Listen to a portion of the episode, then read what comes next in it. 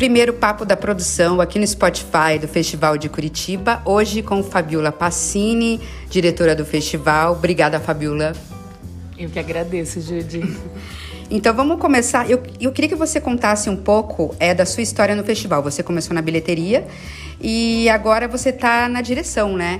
Como que foi esse processo todo dentro, de, né, dentro do festival? Então, foi assim. Foi assim, eu comecei, eu estava fazendo faculdade de artes cênicas, aí eu entrei na faculdade. Quando eu vim morar em Curitiba, eu já tinha muita vontade de trabalhar no festival, e sempre pensava, eu quero trabalhar no festival de qualquer forma, preciso muito trabalhar no festival. E aí, na época, a única, única vaga que eu tinha visto que estava aberta era a vaga de bilheteria. Eu estava indo na faculdade e falei, eu quero muito essa vaga. Só que na época também era vaga de apoio de bilheteria, que é aquelas pessoas que ficavam na fila ajudando as pessoas, o cliente a comprar o ingresso. Porque naquela época a gente não tinha venda pela internet era só venda física em shopping. Então eu ficava na fila dos shoppings, ajudando as pessoas a entenderem o que elas queriam assistir, com o objetivo delas decidirem já na fila para chegar lá no guichê e fazerem a compra rápido para a fila andar mais rápido. Então eu comecei no festival assim. E você lembra que, que você lembra o que, que você indicou naquela época para para as pessoas assistirem? Dependia muito, boa pergunta. Dependia muito do. Porque eu trabalhei dois anos, né? 2019 e 2010. Dependia muito assim, do que a pessoa procurava. Então, eu fazia toda uma mediação antes, assim, o que, que ela gostava de assistir, o que, que ela gostava, de repente, de se aventurar para assistir. Ah, eu nunca assisti drama ou eu não gosto de comédia. Então eu explicava um pouco das peças para ver se despertava também esse interesse, sabe? Mas eu lembro assim, ó, de pessoas que compravam peça para ver todos os dias do festival e compravam dois ingressos para levar um amigo. Tipo, pessoas que são realmente fanáticas pelo festival e por teatro. Era, isso era uma coisa muito impressionante que ficava nítido para mim. Aí, bom, aí depois disso eu, acabei, eu me formei e a Parnax abriu uma vaga de recepcionista. E aí eu pensei, meu Deus, eu tô formada. A, Parnax, para quem não sabe, é a produtora do festival. Isso. Eu estou formada, eu preciso trabalhar e, essa vaga, essa vaga é minha. Eu quero muito trabalhar com produção, porque eu já tinha entendido na faculdade que eu não queria trabalhar como atriz. E aí esse é um outro assunto. Mas é, eu queria trabalhar com produção. E aí a, a Parnax abriu essa vaga e eu falei, essa vaga é minha. Então eu trabalhei na entrei na Parnax como recepção, fiquei uns seis meses mais ou menos. E aí aos pouquinhos eu fui fazendo as produções, uma produção local, uma produção de um, de um evento da Parnax, uma contrapartida de alguma marca. E aí aos pouquinhos eu fui entrando cada vez mais nesse mundo da produção dentro da Parnax e automaticamente também ao mesmo tempo com o festival. Então, no festival eu comecei a produzir, fazer produção executiva, e daí na Paranax também. Aí depois passou para coordenação de produção. E aí o Leandro me chamou em 2019 para fazer, para assumir a direção do festival com ele. Então esse é o meu caminho. Comecei na bilheteria e fui passando por todos. E isso, eu acho isso muito legal. Eu fui passando por vários é, setores. Vários setores, um processo, né? De, uh -huh, dentro da, do festival, da bilheteria e da própria Parnax. Esse é o, foi o caminho. E você falou, enfim, você falou que se formou como atriz. E como que isso interfere hoje em dia na direção do festival? Assim, você acha que você, obviamente, você tem um olhar, né, mais apurado para isso? Como que isso interfere tanto? Eu acho que tem uma coisa que é assim. Eu sou apaixonada por teatro.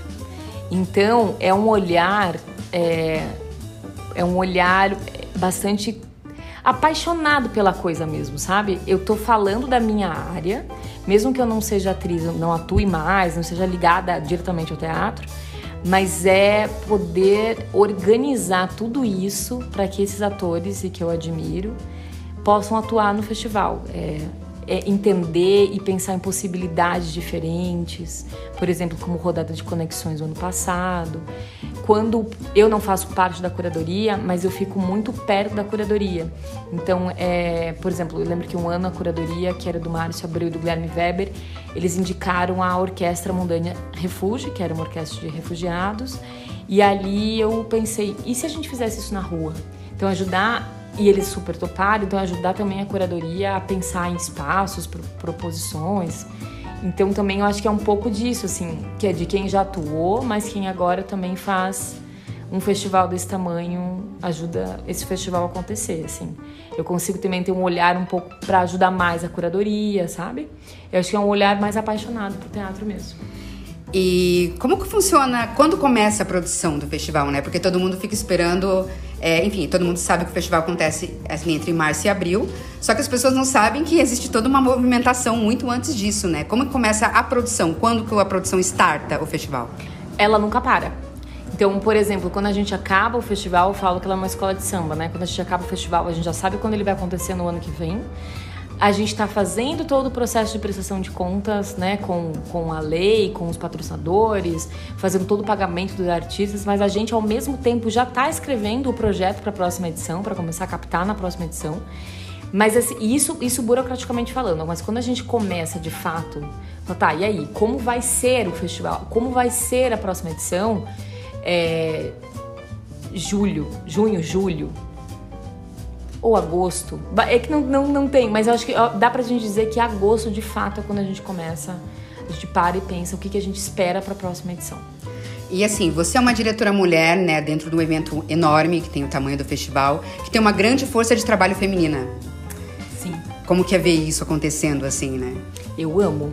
Porque e cada vez mais a gente tem visto mais mulheres trabalhando no festival. Eu acho isso demais. Eu acho que ter, ter o olhar de muitas mulheres, né? E eu como mulher, é um olhar bastante cuidadoso, é um olhar bastante delicado. Eu percebo que eu sou muito mais acionada para resolver questões até de conflitos, questões de quando, quando as, as, decisões são mais delicadas mesmo, assim, as pessoas me procuram para ter ajuda nesse sentido e eu percebo que é um olhar bastante feminino para coisa, sabe? Eu, então, e eu vejo essa força, a gente cada vez mais tem áreas, né? Por exemplo, a área de maquinária, né? Maquinistas, que a gente não tinha no festival uma vez, alguns anos para cá. A gente virou vagas específicas para mulheres também. Cada vez mais a gente tem que ocupar mais vagas, mais espaços. mais espaços dentro do festival. Agora a gente quer saber um pouquinho do seu gosto pessoal, porque a gente sabe que você lê muito, assiste muita coisa. Então, é, existe a palavra guilt pleasure, né? Que é aquela coisa que você assiste, mas tem vergonha um pouquinho de falar. E qual que, enfim, né? Ai, será que eu falo? Mas enfim, qual que é o teu guilt pleasure? O que você assiste, adora, mas tem um pouco de vergonha de falar? Eu sou noveleira. Noveleira de plantão. eu assisto muito a novela. Eu, eu assisto e se eu começo a ouvir um capítulo, eu não vou conseguir parar de ver a novela inteira. Ela pode ser uma novela ruim, mas sim, eu sou uma noveleira de plantão. Qual foi a melhor novela que você já viu? Aí eu gostei muito de Pantanal. Pantanal, ótimo. Dessas agora, né? Uhum. Mas as antigas, tipo A Viagem. As, as novelas antigas, assim, eu me prendo bastante, mas Pantanal para mim foi maravilhoso. o que, que te faz rir? É difícil essa pergunta, eu é sei. É muito mas... difícil. É porque é. eu dou risada de muitas coisas. Uhum. Eu, eu, rio o tempo inteiro. Eu não consigo dizer o que me faz rir. Não sei, não sei, Júlio, o que me faz rir. Tudo me faz rir, eu dou muita risada. É mais fácil falar então que faz chorar? Não, porque eu não sei. Cara, o que me faz chorar são coisas que me emocionam, assim. O que, que me emociona? A simplicidade, a delicadeza.